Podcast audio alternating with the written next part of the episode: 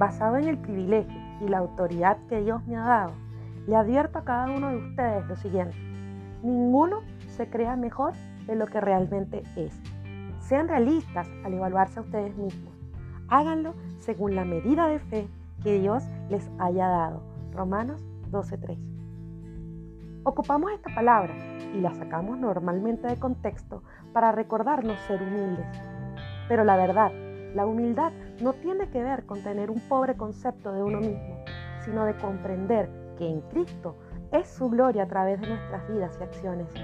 No se trata de paradigmas humanos, sino de cuál es tu identidad y posición en Cristo. Ser realistas y evaluarnos a través de la mirada de nuestra fe necesariamente nos va a llevar a redefinir muchas cosas.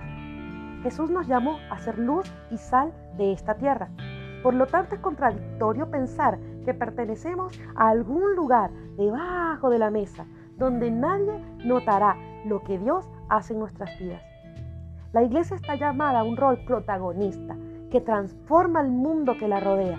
Y si las señales no nos están siguiendo, es porque algo en nuestra autoestima espiritual está seriamente necesitando de una transformación. Creer lo que la Biblia dice sobre quiénes somos en Cristo y a los lugares donde hemos sido llamados va a colocar las cosas desde un ángulo muy distinto al que acostumbramos. Creer que tenemos un mensaje que decir a esta generación y que es urgente e importante de transmitir es algo que debemos pedir al Espíritu Santo. No es una cuestión de likes o de gloria personal, sino de propósito y llamado. No podemos callar.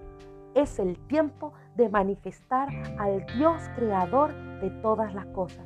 Si no es ahora, ¿cuándo? Si no eres tú, ¿quién? Cree de ti lo que está escrito en la Biblia. Te animo a buscarlo, escudriñarlo y asumirlo. Somos el pueblo adquirido por Dios para anunciar las virtudes de aquel que nos llamó de las tinieblas a su luz admirable. ¿Quién te crees tú para negar eso?